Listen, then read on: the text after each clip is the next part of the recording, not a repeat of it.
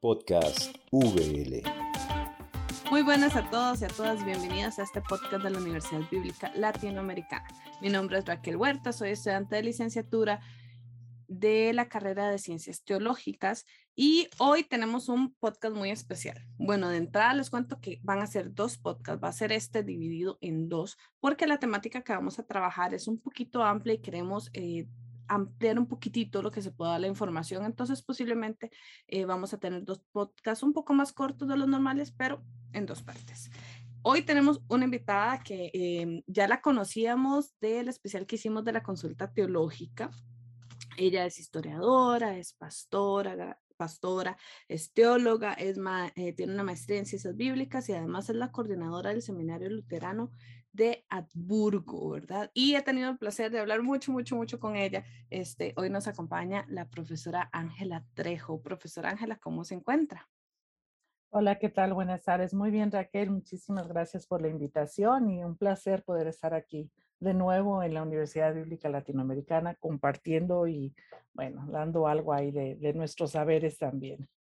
Bueno, la profesora Ángela nos está acompañando desde México. Entonces, qué placer volver a conversar este, con usted, profesora. Y vamos a hablar un tema muy interesante, ¿verdad? Tenemos este ciclo que hemos hecho de, de, de podcast donde venimos hablando de todo Antiguo Testamento y estamos llegando casi al final, ¿verdad?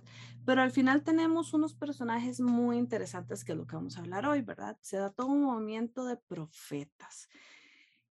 Y bueno, eh, para, para, empezar así como, como desde el inicio, este, cuando yo estaba en, en, la primera iglesia en la que me congregué por mucho tiempo, hablábamos de profetas y la idea que teníamos era que el profeta era eh, esta persona que era más como un, un repetidor.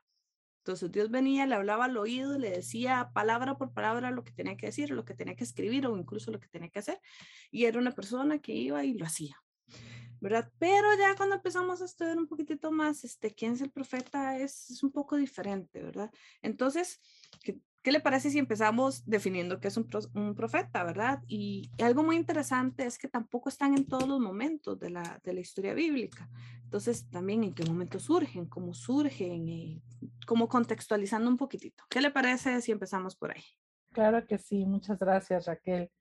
Pues sí, efectivamente, eh, me gusta eh, cómo haces un, una introducción de esta figura tan importante para quienes estudiamos el texto bíblico y que generalmente es el primer encuentro que tenemos es en la iglesia, desde que somos niñas, desde que estamos en los grupos de escuela dominical o quien se acerque a cualquier estudio bíblico, pues los profetas van a ser fundamentales.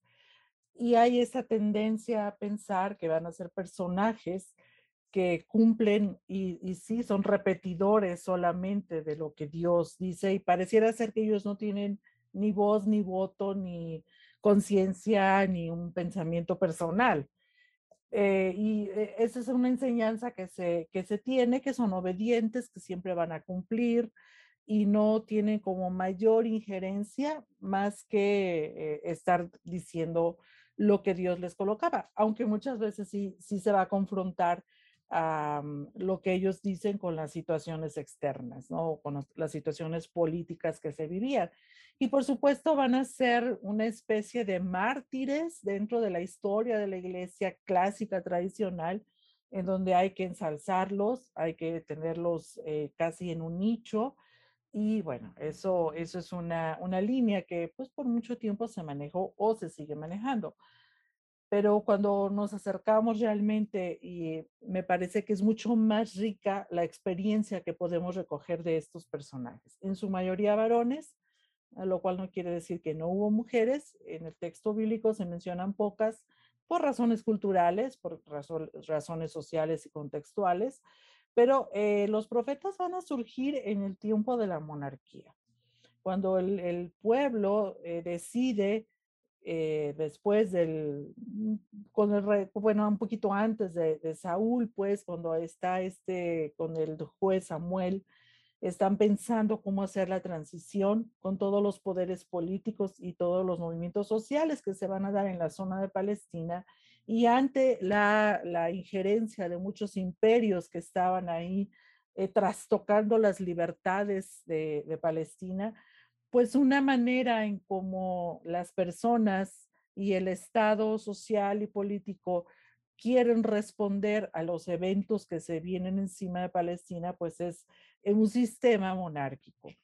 Ah, hay que recordar que en el libro de Samuel vamos a ver esta transición, vamos a ver cómo esta lucha que, constantemente se va a tener, eh, en donde hay una línea que va a decir, no queremos el sistema monárquico, que donde supuestamente pues Dios estaría a favor de no tener un rey, pero va a haber otra línea más fuerte, con una voz más clara, más poderosa, en donde van a decir, sí, hay que tener un rey, eh, el sistema de tribus, el sistema comunitario, solidario, ya no da más, esa era una idea que se tenía, y queremos pues eh, funcionar como funcionan los otros sistemas de países y regiones que están a nuestro alrededor.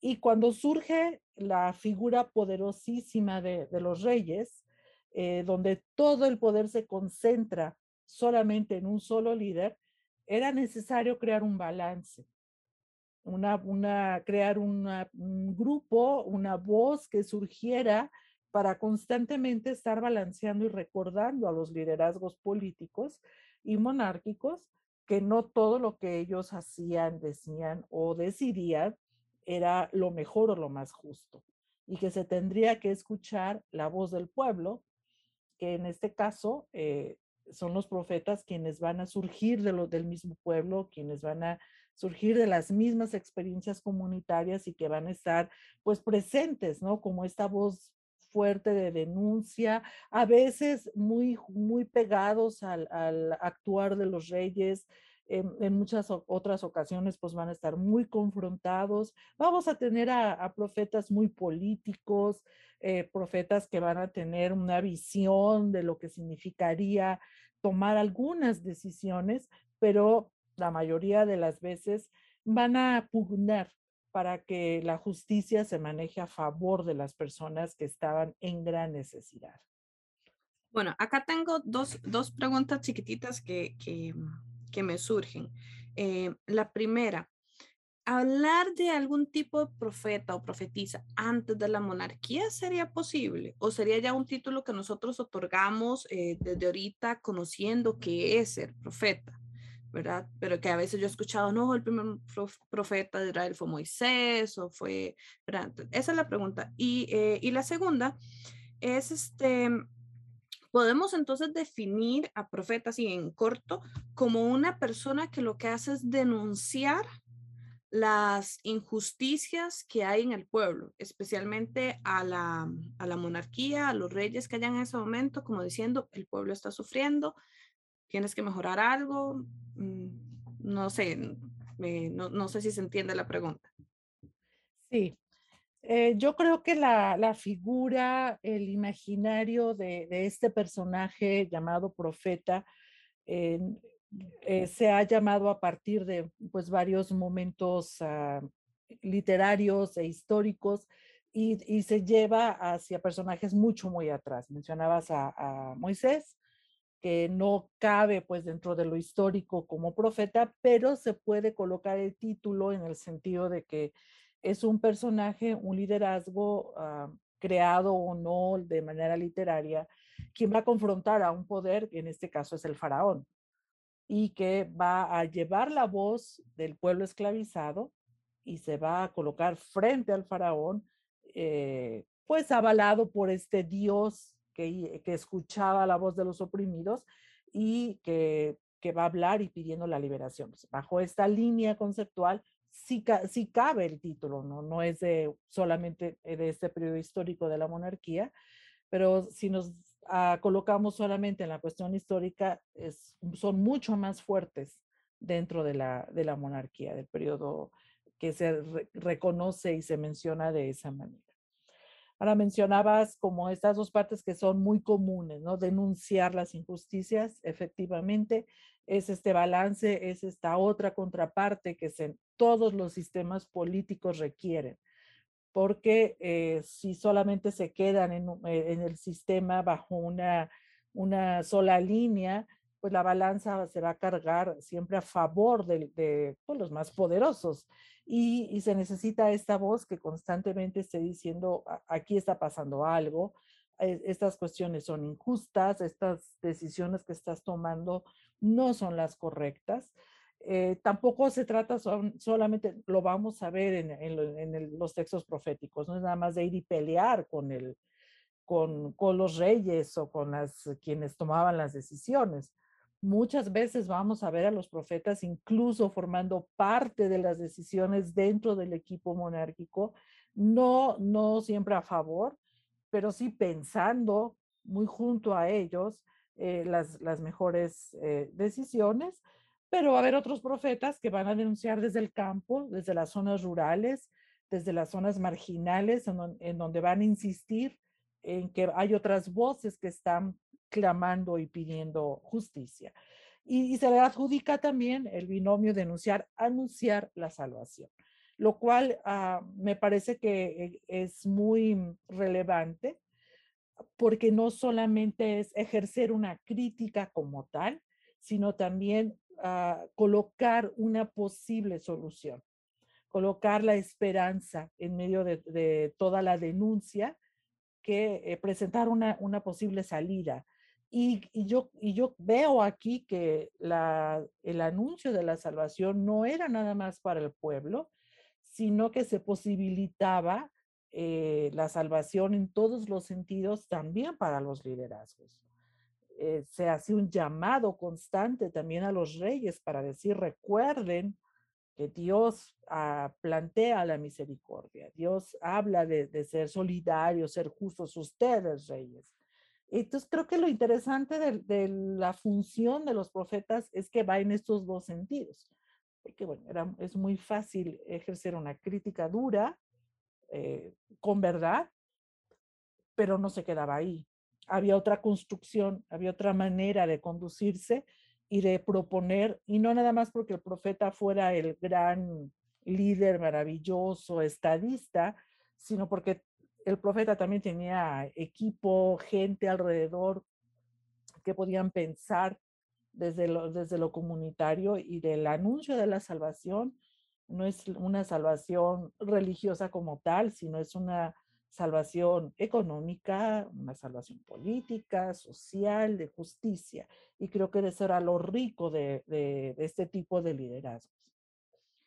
Bueno, toda esta parte de los profetas a nosotros nos llega a través de, esta colección de libros que tenemos en la Biblia, ¿verdad? Como profetas mayores y profetas menores. Y eh, tenemos también algunos em, em, textos por ahí em, de, la parte de la monarquía, ¿verdad? Eh, tenemos a, ay, se me olvidó el nombre, el que está con David, a Natán. a Natán. Ah, y, y, luego los que, ah, Isaías, si no me equivoco ay, qué mal estoy con los nombres. Bueno, los, el que unge los, los, los, a los reyes, tanto a Saúl como a David, pero todo esto nos llega este, a través de, ciertos textos, ¿verdad? Entonces, em, hemos hablado mucho en, los diferentes podcasts de la importancia de entender el género literario de los textos que leemos, porque no todos son históricos, no todos son eh, mitológicos, no todos son poesía, ¿verdad? Eh, tenemos que entender qué estamos leyendo. Entonces, ¿cuál es el género literario de estos textos eh, poéticos? Y algo muy interesante, ¿quién los escribe? ¿Es el mismo profeta el que ve, denuncia, eh, siente que tiene que decir algo y lo escribe? ¿O es más un escriba o, es transmitido oralmente como muchas de las historias y luego alguien las pone en papel? ¿Cómo, cómo es esta parte de, de la literatura eh, profética? Sí, la mayoría de los textos proféticos están escritos en poesía. Es muy interesante la utilización, bueno, mucho del Antiguo Testamento está escrito en poesía, que era un recurso literario común y era una manera también, eh, me parece muy excelsa, de presentar lo que se había vivido eh, y lo que se había recogido de una tradición oral. No es, eh, no, es posible, de acuerdo a las investigaciones, eh, que, se hayan, que hayan sido textos que se escriban en el momento en que los profetas van existiendo o van trabajando. Generalmente se piensa que son escuelas que recogen, es decir, grupos, seguidores que recogen esas tradiciones orales que funcionan a partir de lo que estos liderazgos van dejando como legado. Y eh, bueno, eh, es, es en, la, en la monarquía también cuando se decide hacer muchos de los escritos, cuando se posibilitan espacios, recursos para que se pueda recoger parte de la, eh, de la historia tradicional oral y, pasarse hacia pues, la escritura que se conocía en ese momento. De alguna manera, para dar fuerza a la monarquía. Si este sistema necesitaba un aval histórico y eh, necesitaba también eh, tener presente la historia, no nada más oral, sino también por escrito. Entonces, pues era muy común que todos los reyes de toda esa zona, pues dejaban por escrito sus experiencias, las decisiones, su legado. También era común que llegaba otro rey y tiraba todo, lo, se deshacía o se olvidaba y volvía y decía, la, la historia empieza conmigo, ¿no? De nuevo. Pero, eh, pero aquí en, esta época sí era, eh, fue como muy común eh, observar este tipo de escritura. Hay muchos autores que van a diferir, pero coincidiría en que si es en este momento, en, esta, en este tiempo, cuando se recogen y poco a poco se van haciendo los rollos y es tiempo después cuando se logran conectar algunos rollos, como el más grande que es Isaías, y donde se puede ir como entendiendo de qué manera fue, fue surgiendo. Y sí, no son históricos, pero hay otros textos, libros o rollos como Reyes, como Crónicas, que tienen como esta tendencia a tener ciertas cronologías y bueno, se va uno apoyando en todos estos eh, sistemas literarios. Bueno, ahora que habla de rollos, ¿verdad? Este, es muy interesante porque a, veces nosotros pensamos desde la actualidad, ¿verdad? Entonces a veces pensamos en, y más como un librito, que como un cuadernito de notas donde, donde se va escribiendo. No, estamos hablando de rollos. Y, y también habían em, profetas que, que no tenían rollos, o sea, no hay escritos de esos profetas, pero sí conocemos que existieron y conocemos parte de su historia, ¿verdad? No sé si podamos hablar un momentito de ellos o por lo menos mencionar algunos como para que las personas que nos estén viendo o escuchando este, vayan como ubicando ciertos profetas en diferentes categorías.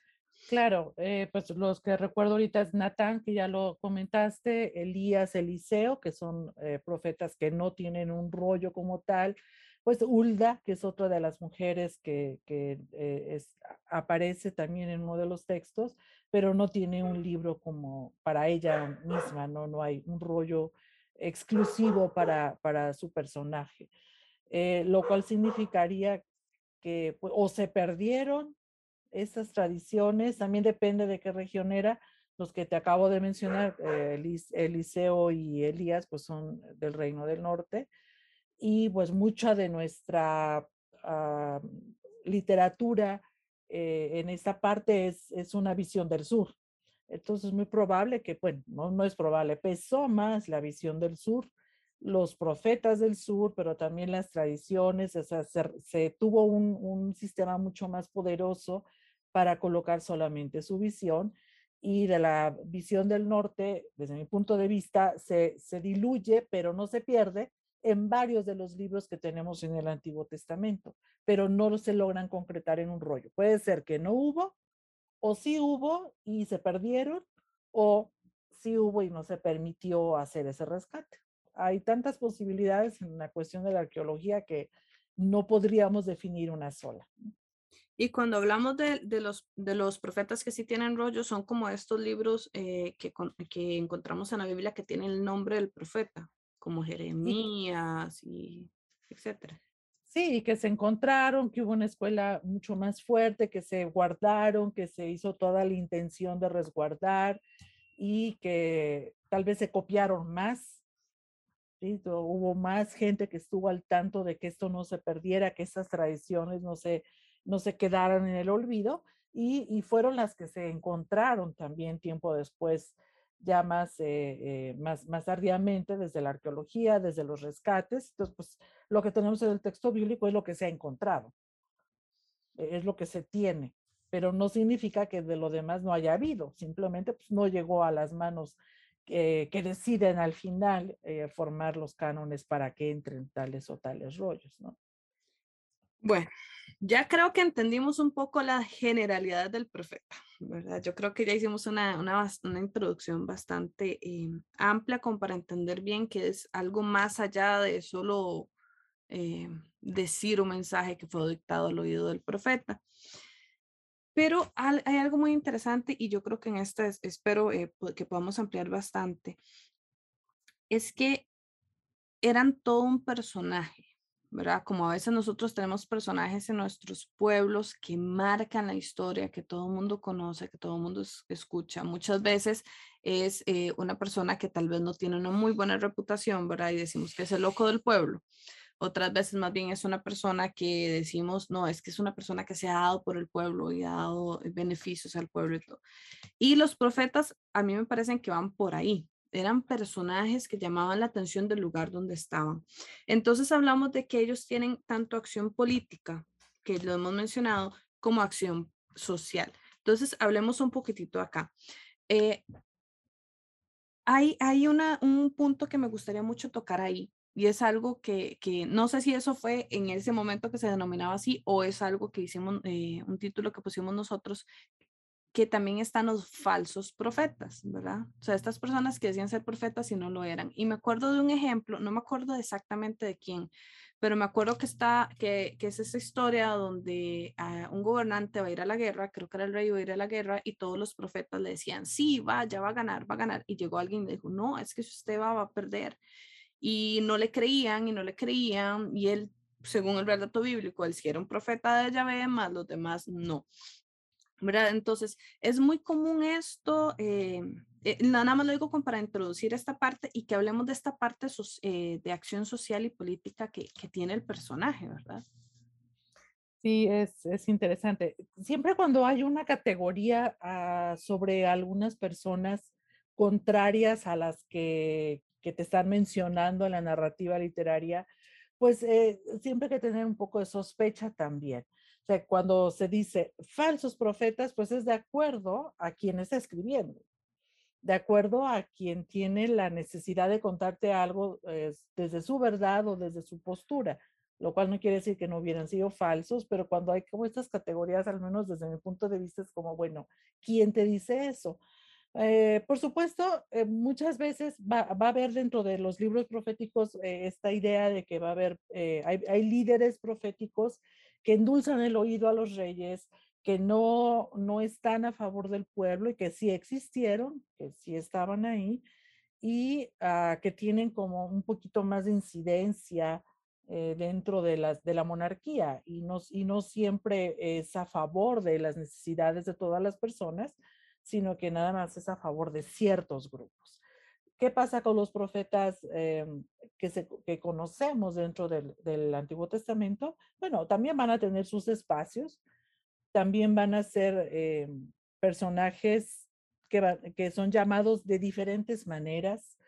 Uh, por ejemplo, Jeremías, eh, por lo menos se introduce diciendo que él era muy joven, casi un, un adolescente cuando es llamado, y que él no quería es como este, estos personajes que Dios escoge, eh, dice Jeremías, desde antes de nacer yo ya te tenía escogido, ¿no?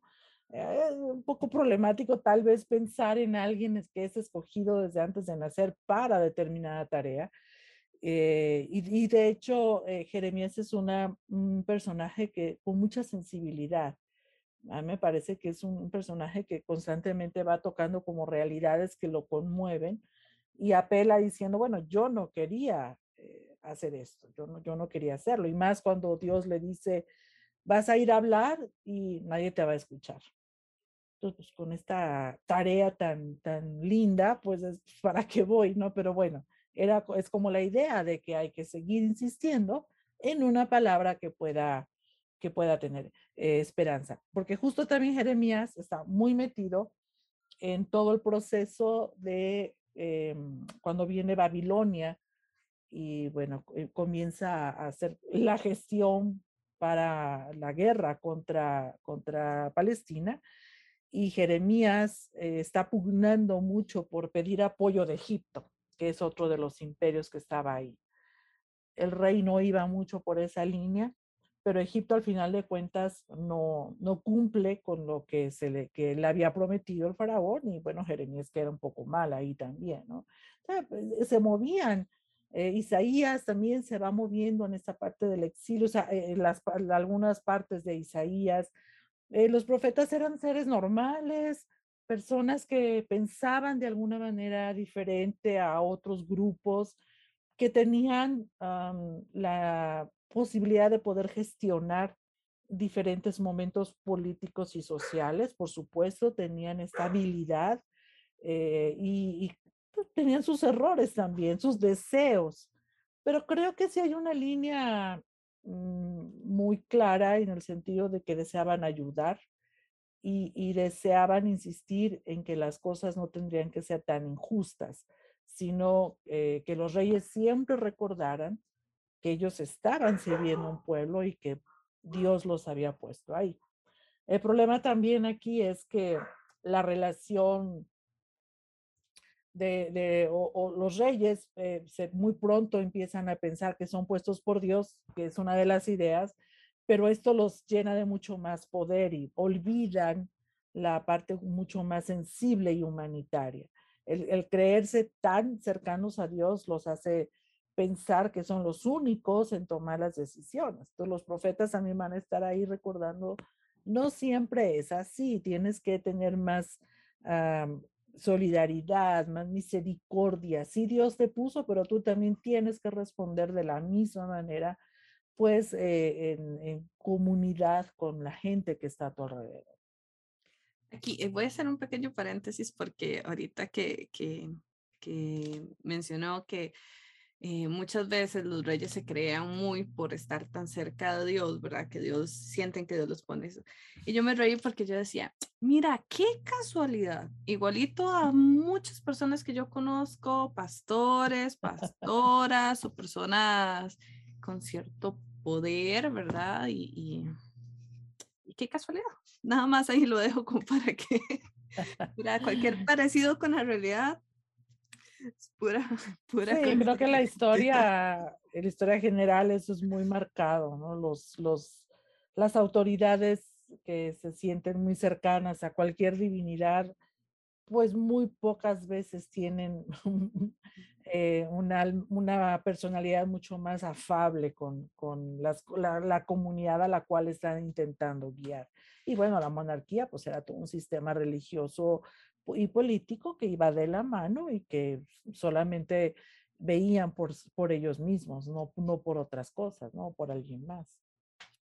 Sí, qué, qué interesante eh, pensar en, en, estos personajes que le recuerdan a la persona que está en el poder que no está ahí para beneficio propio, sino para beneficio de los demás. Incluso hoy en día, ¿verdad? Entonces, sí. pero eso, no quiero tocar mucho ese tema porque hay algo de eso que quiero trabajar al puro final. Entonces, vamos a ver qué era. Eh, después lo contextualizamos un poquitito nuestras realidades. Viene una parte que yo sé que, que usted está muy emocionada de hablar. Porque cuando estábamos planeando el podcast, em, usted me contaba que eran de sus personajes favoritos. Entonces, este, em, quiero que hablemos un poquitito de, de profetas importantes. Pero acá primero tenemos que volver a explicar, hemos explicado en varios podcasts, pero em, es muy importante hablar de, de, estos dos reinos, ¿verdad? Porque a veces leemos la historia como si fuera un solo reino, como si todo pasó en el mismo lugar y no, ¿verdad? Tenemos dos reinos muy importantes que después de la muerte de Salomón se da esta división, ¿verdad? O por lo menos así nos cuenta el texto bíblico, la arqueología pues nos da otras ideas, pero eh, vayámonos por ahora con lo que nos cuenta el texto y tenemos este reino del norte y el reino del sur y a veces no sabemos diferenciar eh, de dónde viene cada quien y por qué. Pero lo interesante es que este movimiento de los profetas sí se dan los dos reinos como al mismo tiempo, ¿verdad? O sea, los profetas empiezan a surgir al mismo tiempo. Entonces, si quiere, empezamos hablando un poquitito de estos reinos y ya empezamos con, después con el reino del norte. Sí, yo, yo siempre recurro a los mapas, a que podamos revisar, siempre hay que ubicar eh, la geografía, porque si no, no nos vamos a perder un poco. Entonces, bueno, tenemos como el mapa de Palestina, que es largo y que era muy complicado, pues tener control de todo, aunque si hay una insistencia de David y después Salomón, pero justo con Salomón se empieza a resquebrajar esta situación porque, el reino del norte quedaba bastante lejos y allá se movían otros contextos sociales, culturales, había otras personas que, que estaban teniendo otras expectativas desde sus propios eh, lugares geográficos. Entonces era muy complicado que desde el sur se pudiera controlar todo hacia el norte. Aparte, Salomón pues empieza a hacer una presión muy fuerte y logra a, partir de las violencias, que desde el Reino del Norte eh, haya todo un soporte em, económico con impuestos, pero también alimenticio para poder eh, eh, tener más ah, fuertemente, ¿cómo se pudiera decir?, estabilizado todo su poderío, ¿no? Entonces, toda la monarquía estaba basada, obviamente, pues en las personas más simples, los campesinos, pero todas las personas con los impuestos y todo lo que surgía de los frutos de la tierra y de los animales se tenía que entregar ah, hacia, hacia el sur. Entonces, pues eso va a causar muchos problemas y se, se, va dividiendo poco a poco. Efectivamente, no es una fecha como tal que digan aquí se, se hizo la división, sino fue siendo gradual. Y primero, insisto, para mí es lo geográfico, lo, la lejanía de las regiones y después bueno, las cuestiones eh, políticas. Entonces, bueno, después ya en el reino del, del norte eh, es muy interesante que de ahí van a surgir, por ejemplo, el mismo Jesús. Jesús nace en lo que es el reino del norte. Para el tiempo de Jesús ya no existía esa división política, pero es muy curioso que surge de allá, eh, de un espacio donde desde el sur la visión era que de ahí no salía nada bueno, porque siempre los malos desde la visión del sur van a ser, van a ser ellos. Eh, en la, capital, ya en la época de los profetas, regreso, eh, la capital del norte es Samaria y, la región el, el reino era Israel. La capital del sur es Jerusalén y la región es Judá. Entonces, cada vez que en el texto bíblico nosotros leamos que Judá o, Jerusalén, pues podemos ubicar, era el sur. Y cuando leamos Samaria y leamos este, Israel, eh, está hablando de, del norte. Y eso ayuda mucho a entender, porque a veces pensamos que si dice Jerusalén Israel es lo mismo, pero no, es, son las separaciones y van a ser contextos diferentes. De hecho, el reino del norte es em, dominado por los asirios. O sea, Asiria entra y destruye y, toma Samaria. Había un templo en Samaria también, un templo donde se adoraba a Dios, pues, como, como en, el, en el sur, pero siempre se le dio más importancia al reino del sur. Hay algunos estudios arqueológicos que dirían que el templo de Samaria era mucho más grande que el de Jerusalén. Obviamente, pues eso causa mucho enojo. No lo sabemos eh, a ciencia cierta, pero sí existía también allá un espacio de adoración eh, que era, era importante y lo podemos notar en la, en la narrativa de la samaritana y Jesús. que la samaritana, la mujer samaritana le pregunta a, Jesús, pues es que ustedes dicen, o sea, los del sur, que acá no, no se puede adorar y pero acá también hay santuarios importantes y Jesús le dice pues donde sea eso no no importa pero porque también es muy importante entender y conocer quién te cuenta la historia entonces, en el reino del norte eh, hay vida como en todos, hay reyes y hay profetas que funcionarían de manera diferente a los del sur, desde mi punto de vista, eh, eh, lo cual no los hace mejores o peores, simplemente encuentro en estos personajes como una riqueza mucho más comunitaria, mucho más en la cercanía, dentro de las crisis alimentarias, de sequía, eh, crisis climáticas y obviamente crisis políticas también. Aquí hay, algo que, me, quedó resonando y ya pensando en, en, la parte del Nuevo Testamento. Entonces, este conflicto que tiene eh, el pueblo de Israel en el Nuevo Testamento con los samaritanos, por ejemplo, viene de esta división. Sí, porque, porque en el Nuevo Testamento nos presentan como si los samaritanos no fueran israelitas. Es como otra cosa, es como, claro, escuchamos la historia de, de Israel, ¿verdad? Pero es como, como Ah, no sé, como cuando, tenemos conflicto, un país tiene conflicto con, con otro, ¿verdad? Entonces, en, el caso de Costa Rica, muchas veces se habla en contra de, de, los nicaragüenses o al revés, o ellos hablan en contra de nosotros. Entonces, e, e, es, un conflicto similar, este, dependiendo de quién cuenta la historia, si es el malo. Sí, por eso digo siempre, ¿quién te cuenta la historia? ¿Quién dio el dinero para que saliera tal libro histórico? y ahí uno va a, dar cuenta de entonces cuáles son los, pues, los intereses y las incidencias. Sí, efectivamente, surge toda esta parte. También cuando eh, Asiria entra a la parte del norte, los asirios lo que hacían era movilizar a la gente que estaba en el norte, era su manera terrible y estratégica de dominar, movía gran parte de la población y traía a gente de otras regiones. Entonces, esto hacía desde la visión del sur que eh, estos judíos er, estaban contaminados, que no habían resguardado la pureza de, su, de su clase, ¿no? Pero bueno, habían sido forzados, esa era una cuestión de guerra. Eh, y ese, ese fue el pleito. Y también ellos van a tener otra lectura de la ley, van a tener otra lectura de su experiencia como comunidad de fe, que no siempre va a estar de acuerdo con eso porque, porque también va a haber incidencias políticas ahí que no van a ver de la misma manera eh, todo lo que significaba el ir en contra de los imperios o las decisiones necesarias para la defensa.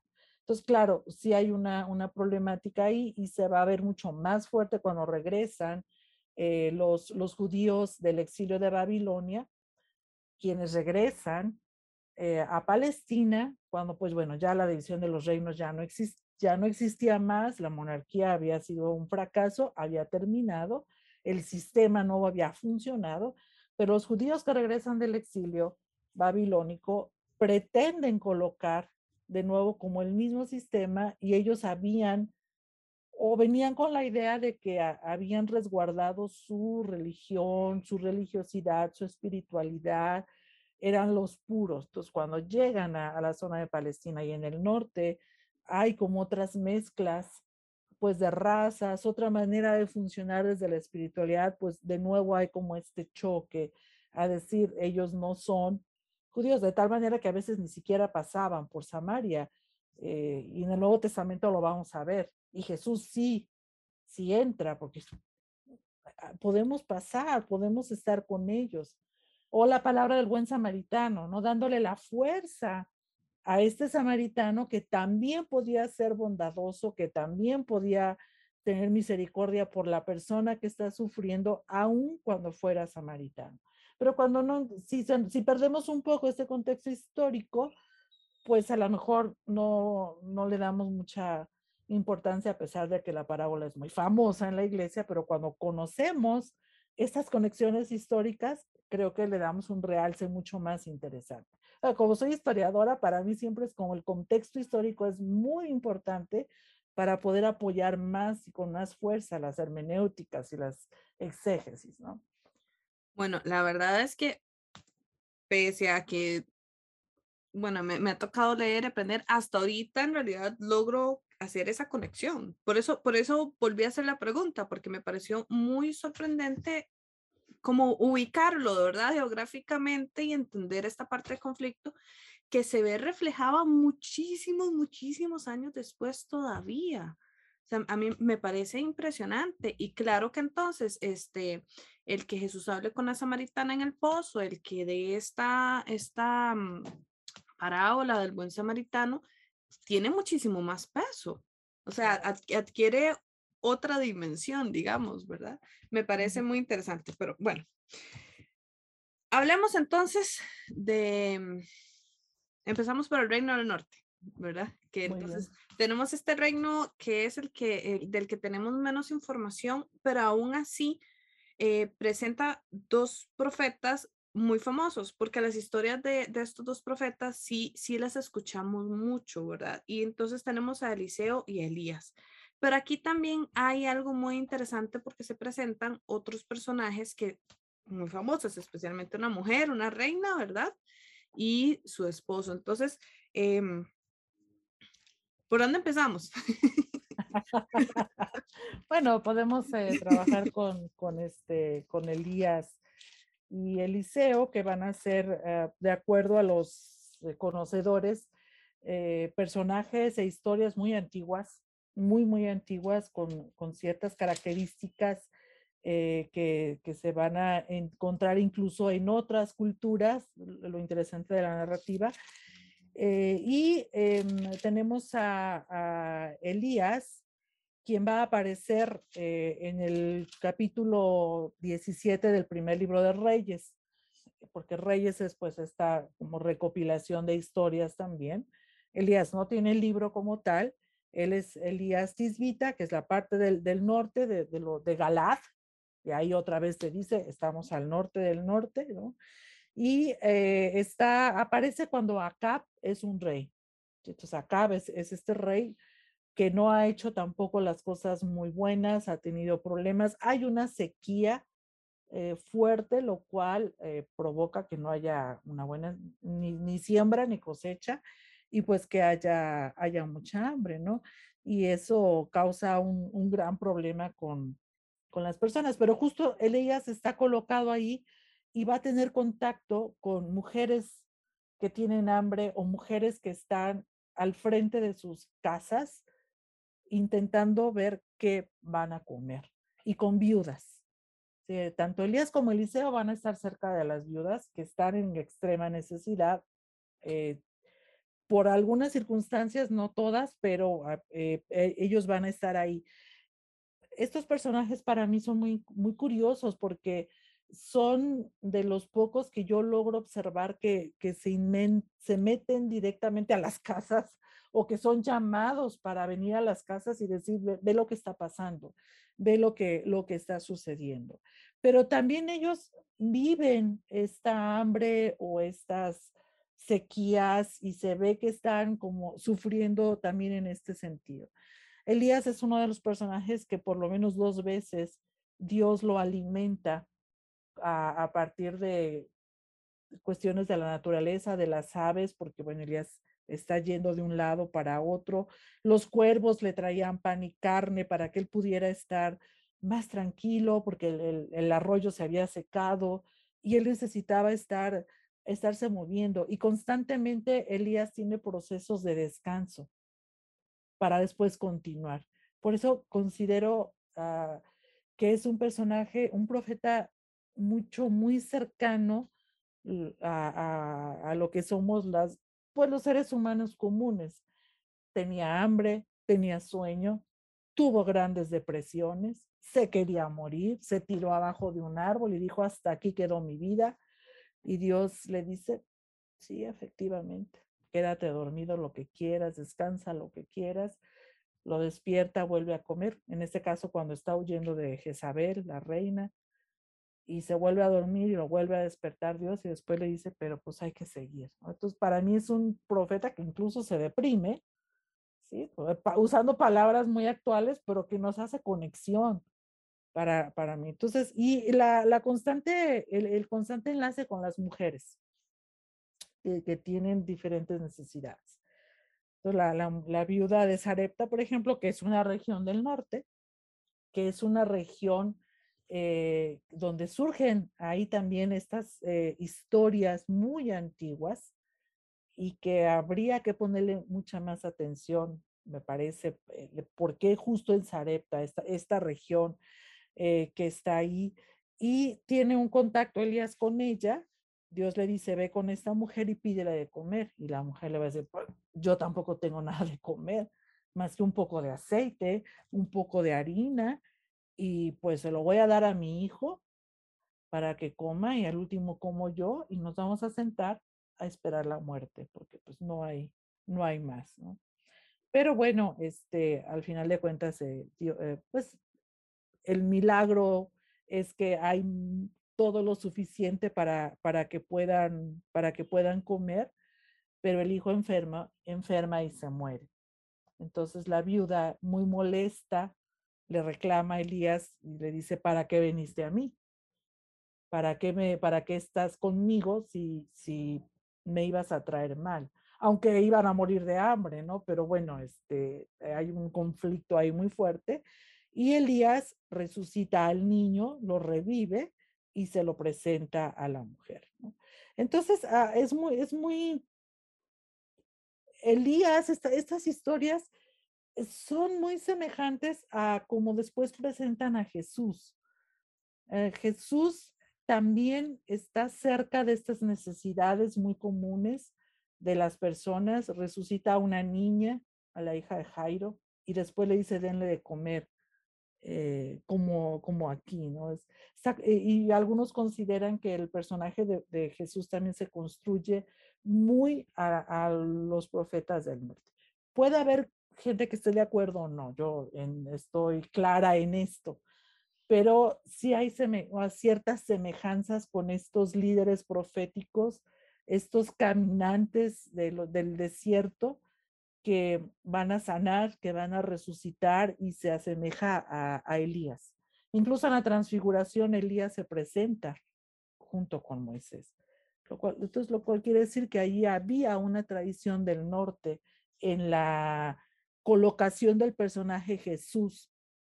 Estaba, estaba ahí presente. Y Jerusalén, en, la, en el Nuevo Testamento y en la historia de Jesús, es el, la parte del sur que le provoca la muerte. Ojo, el malo. como para sospechar, ¿no? de, hecho, estaba recordando que cuando en, este texto, cuando dice Jesús, ¿y quién dice la gente que soy? Entonces alguien dice, eh, dicen que eres el Elías que ha vuelto. Ajá.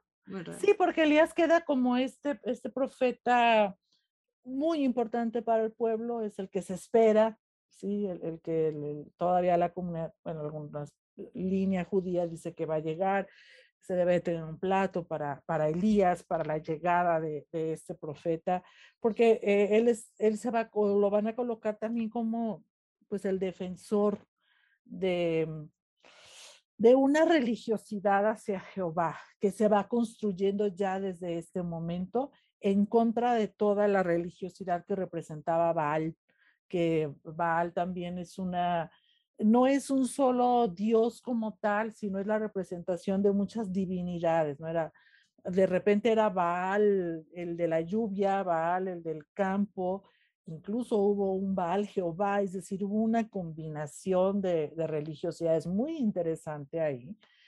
Pero bueno, Elías es el, el, el que va a estar en la defensa, lo cual significaría pues que es un personaje utilizado y construido también para afianzar eh, a, este Jehová, pero también a la monarquía de alguna manera mm, ah, más tarde, ¿no? Porque en este momento eh, Acab eh, es como el enemigo de Elías en una confrontación, pues, fuerte, real, junto con, con, con, la esposa, ¿no? También con, con, con Jezabel, quien va a estar ahí antes, antes de entrar a esa historia, porque es una historia muy interesante, este, quiero hacerte una pregunta, volviendo un momentito a, a la imagen que tenemos de Elías, porque eh, lo acabamos de comparar muy bien con Jesús, pero en apariencia eh, se tiene esta idea que más bien era más parecido a Juan el Bautista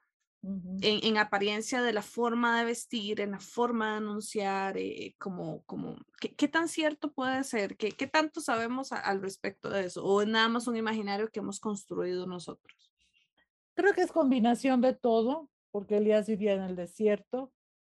Mm, Elías comía lo que Dios le enviaba, entre otras cosas, ¿no? Que era, pudiera ser pan de cebada, agua, eh, son como estas estas líneas de personas que van a estar como más solas, eh, más en una forma más espiritual de una lucha hacia un poder y, que van a estar como apartados, pero siempre la, preparándose para su mensaje. Y, el, y Juan el Bautista eh, también es colocado ahí, que es este grupo que aparece ya en el Nuevo Testamento, pero que viene desde antes, que son los esenios, que, algunos piensan que Jesús también era parte de este, de este grupo por el, constante contacto con el desierto y de buscar ahí la posibilidad de estar solos y de poder estar en, tranquilidad, en, en, ayunar, en encontrarse espiritualmente hablando para continuar eh, el camino.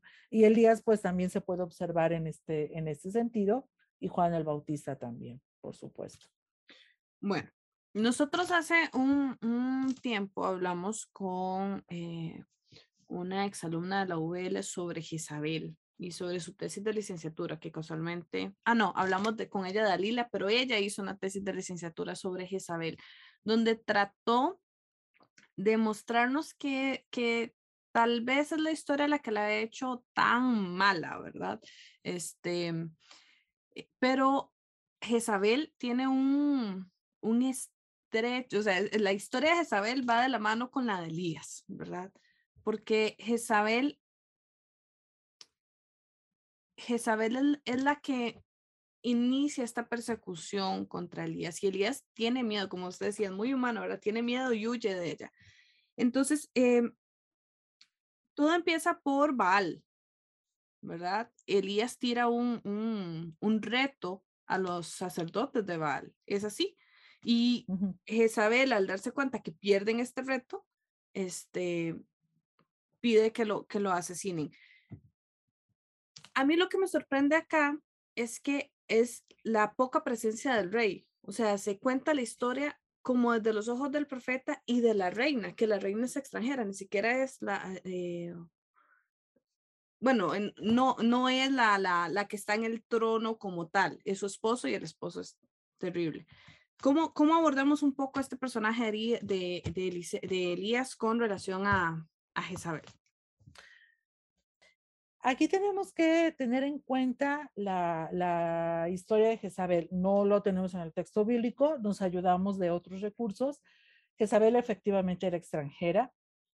Eh, seguramente ah, su llegada a, a, esta parte del norte de Palestina es un acuerdo político, como era tan común, en donde las mujeres eran un botín justo de esto, de pactos, de acuerdos entre reyes, de la hija con el rey, en fin. Eh, y seguramente la, la, tesis de esta chica eh, está tocando, si no mucho a Jezabel, pero en Jezabel vamos a encontrar una mujer muy interesada en recalcar la, la cultura. Eh, parece que es una mujer que está también muy interesada en algunas cuestiones de educación, educación para las personas, de poder replantear una manera diferente para el reino, pero bueno, pues no, no tiene, no la dejan ser, más bien, ¿no? Porque al final de cuentas, eh, la, eh, el yavismo o esta, este, esta espiritualidad que estaba surgiendo o que estaba, pues es muy patriarcal. Ya para este entonces, eh, Yahvé había perdido a la esposa, a su Asherah. Es decir, no vamos a encontrar a Yahvé con, su esposa mencionada aquí en estas narrativas. La, la vamos a encontrar sí, en, otras narrativas proféticas, pero siempre en contra. Se quiere decir que ya el sistema está haciendo a un lado todo lo femenino, todas las deidades femeninas. Y uh, a mí me parece que Jezabel, eh, en Jezabel se va a recargar toda la, fuerza patriarcal para decir, eh, no puede existir o no puede caber un liderazgo femenino porque es la mala. Y, bueno, y aparte era extranjera. Y aparte estaba en contra de, bueno, de la religiosidad eh, eh, ya vista de, de, de, Jehová, porque pareciera ser que ella propone la posibilidad de tener las, los dioses que la gente quisiera. Eh, parece, pareciera ser que algunos escritos colocan como que ella habla de una no utilizan la palabra libertad religiosa, pero sí esta libertad de poder escoger al Dios que tú quisieras. Y aquí ya se está construyendo una única eh, religión oficial que era la de Jehová, la de Yahvé. Entonces, por eso está la confrontación.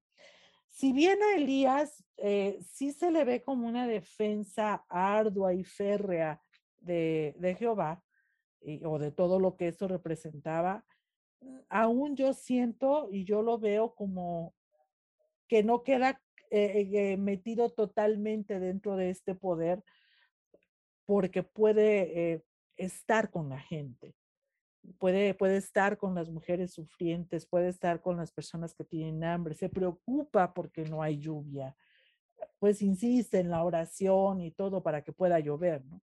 Y la confrontación con Jezabel, eh, pues eh, eh, se coloca el personaje de esta manera, pues porque se va a hablar y se va a decir, él, él está en la defensa de, toda la religiosidad y espiritualidad desde Jehová. Y, bueno, es Jezabel va a ser quien lo persigue, porque pues también representaba a alguien que no era lo mejor para su reinado. Como bien dices, Acab no tiene como mucha fuerza. No quiero decir que era manejado por Jezabel, pero pareciera ser que ella tiene como más voluntad política y decisiva. Y, eh, pero la manera en cómo la vencen es pues, Elías en todo esta narrativa tan interesante de, de Primera de Reyes 18, pues termina venciendo, ¿no? Es a ese Jehová.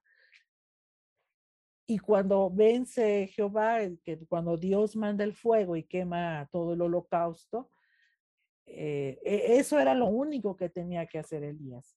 Pero Elías termina matando a los profetas de Baal y por eso viene después la persecución. Por eso después Elías está en una, en una depresión muy fuerte, porque pues, imagínense, yo no sé si los números son exactos, pero matadero de gente que hizo Elías causó en él algo que no, no sabía tal vez cómo movilizar dentro de su ser y tiene que huir a Oreb, que es otro, otro simbolismo muy fuerte, el monte Oreb, este santuario importante también, él huye ahí no sin antes haber pedido por, por lluvia. Entonces se va como mezclando, ¿no? Eh, la fuerza contra Baal, ya que Baal está destruido, ahora sí puede pedir a Dios que, que le mande la, que, pues que mande la lluvia, pero también tiene que huir porque Jezabel está tras él y bueno, había que irse a dormir bajo un enebro para poder descansar. Entonces, wow, tiene muchos matices Elías para mi punto de vista.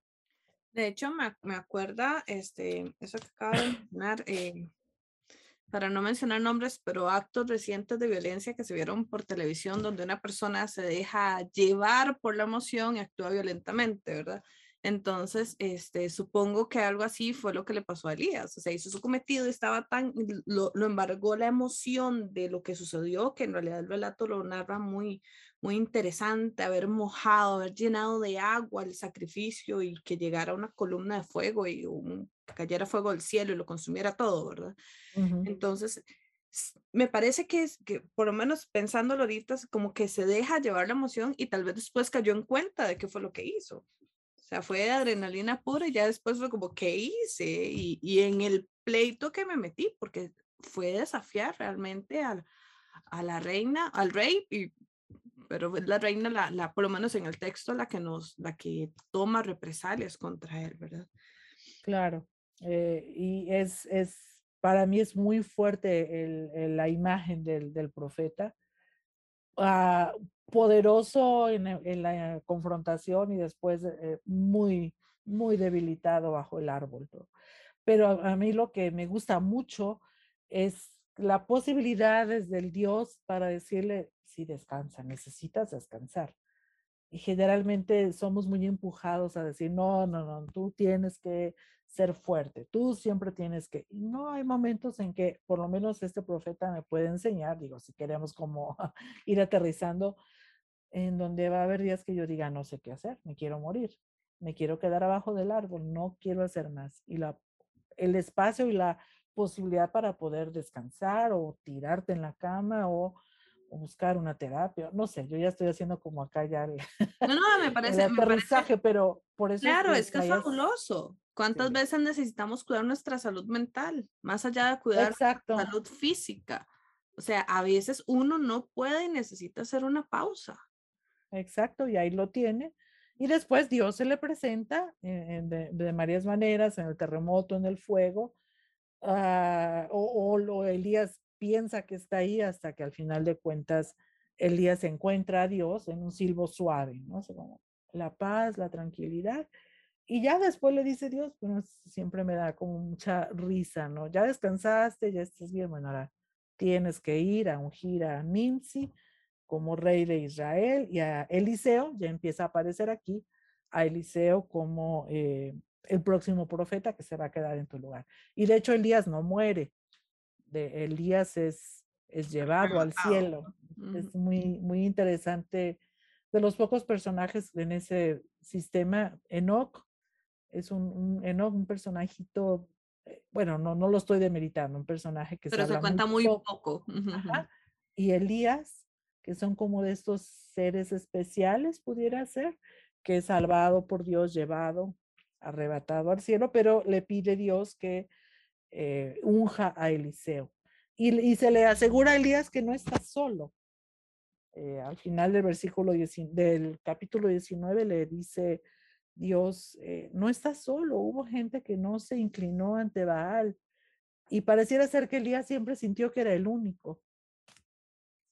Y cuando Dios le revela, se da cuenta que había personas que habían estado tal vez igual que él en esta lucha, tal vez escondidos, tal vez huyendo, pero eh, no era el único y bueno, pero es el momento en que Dios eh, va a recoger, bueno, más adelantito en primer libro de Reyes, Dios va a recoger a, a Elías, ¿no? Para que se quede Eliseo. Muchas gracias eh, por acompañarnos el día de hoy en este podcast. Hemos estado conversando con la profesora Ángela Trejo sobre este maravilloso tema de profetas y como es un tema bastante amplio, queríamos darle mayor tiempo, por eso dimos este podcast en dos. Acabamos de escuchar la primera parte y dentro de dos semanas saldrá la segunda parte donde hablaremos un poco más a fondo de ciertos personajes y, y algunas cosas interesantes acerca de los profetas. Así que muchísimas gracias por acompañarnos. Muchas gracias a Karen Mamani y a Jessica Mora por todo el trabajo que hacen alrededor de de este podcast, por favor, si usted tiene preguntas, tiene comentarios o quiere contarnos desde dónde nos escuchan, pueden hacerlo en la cajita de comentarios. Si tienen alguna pregunta o algún tema eh, del que quiera que hablemos, pueden hacerlo. Vamos a tratar de estar, eh, cuando se transmitan estos podcasts, tratar de estar en vivo. Eh, desde, desde el chat por, por si hay alguna pregunta o algo, algún tema que, eh, quieran eh, preguntar, pues ahí vamos a tratar de responder y si no, en los siguientes podcasts lo hacemos. También en la descripción del video vamos a dejar eh, la bibliografía de dos libros que la, em, la profesora Ángela está recomendando, entonces pueden buscarlos. Y muchísimas gracias por acompañarnos, nos vemos en dos semanas con la segunda parte de este podcast. Nos vemos.